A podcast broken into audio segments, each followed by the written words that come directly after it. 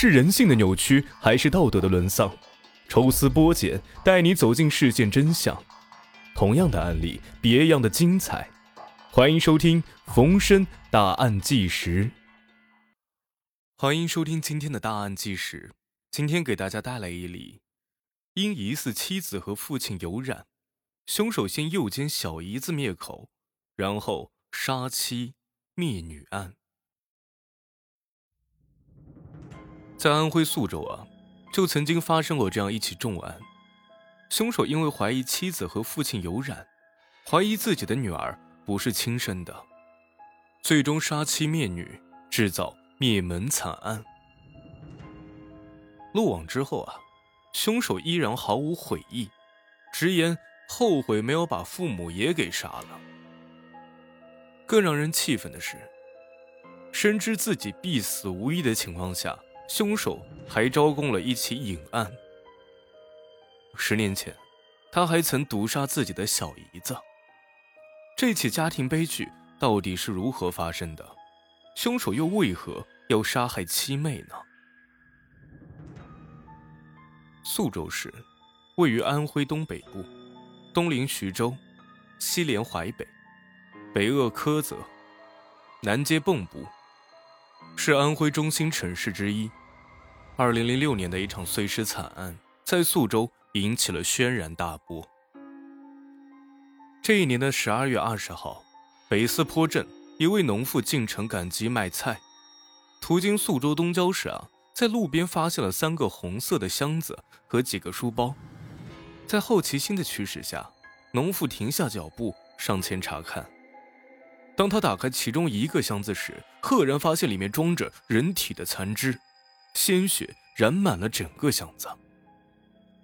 农妇顾不上骑车，连滚带爬的逃离了现场。北斯坡派出所接到报警之后，办案人员很快赶到了现场。经过检查，三个箱子和书包里面装的都是碎尸，包括双手、双脚和躯干，唯独少了人头。经过法医的鉴定啊，死者是一名女性。年纪呢，大概是在三十岁左右。凶手极为残忍，将受害者的内脏全部取出，还在碎尸上留下了五个大字儿：“淫妇的下场。”另外，办案人员在一个书包中发现了一张男性黑白照片。如此残忍的碎尸案，一时之间在宿州引起了轩然大波。为了尽快破案，办案人员专门去了北京。咨询了犯罪心理专家李玫瑾。李玫瑾教授详细了解了案情之后，认为凶手性格冷漠残忍，很可能是死者的丈夫或者情人。有了破案方向，办案人员马不停蹄地赶回宿州，将照片打印出来，贴满宿州各大小区。十二月二十五日，有群众提供了一个重要线索。他觉得照片中的人啊，有点像租住在他家附近的一个男人。经过调查，该名男子叫做朱大鹏，唐桥区栏杆镇博山村人，在宿州开出租车。案发之后，朱大鹏去了上海，他的妻子神秘失踪，两个女儿也不在家。办案人员认为朱大鹏有着重大的嫌疑，立刻组织人马赶往上海。在一个建筑工地上找到了朱大鹏。十二月三十号，在当地派出所的配合下，办案人员来到了工人宿舍，声称查身份证。就在这个时候，一个男人站了起来，大声说道：“，别费功夫了，我就是你们要找的朱大鹏。”至此，碎尸案凶手朱大鹏落网。朱大鹏落网之后，对杀害妻子一事供认不讳。面对办案人员的审讯，朱大鹏悲愤地说道：“啊，我不但杀了我老婆，还杀了两个女儿。我现在最后悔的，就是没来得及杀了父母。”朱大鹏的话让在场的办案人员都不寒而栗。根据朱大鹏的招供，他有两个女儿。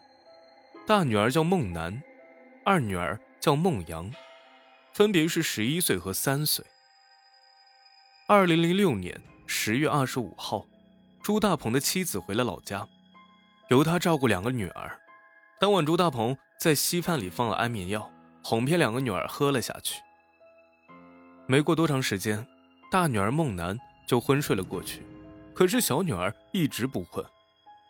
朱大鹏认为这是天意，要让孟阳活下去，于是朱大鹏决定只杀大女儿，顺应天意放过了二女儿。十月二十六号凌晨四点，朱大鹏将孟楠勒死了，然后把尸体放在了后备箱里面。他本来想把二女儿托付给情人周琴照顾，可是周琴拒绝了。被迫无奈之下，周大鹏将二女儿也给杀了，随后开车回了老家，将两个人的尸体埋在了自己家的宅基地里面。最终，办案人员根据朱大鹏的招供。在他老家的宅基地里面，挖出了两个孩子的尸体。古人常说：“虎毒还不食子。”朱大鹏为何如此丧心病狂？朱大鹏是家中长子，在他看来啊，父母一直是偏心弟弟，尤其是结婚之后，朱大鹏有两个女儿，而弟弟早早的生了儿子，父母就更加的偏心了，出钱出力的。帮助弟弟，所以朱大鹏对父母一直怀恨在心。后来又发生了一件事儿，直接让他动了杀心，那就是朱大鹏怀疑妻子和父亲有染，大女儿孟楠不是亲生的。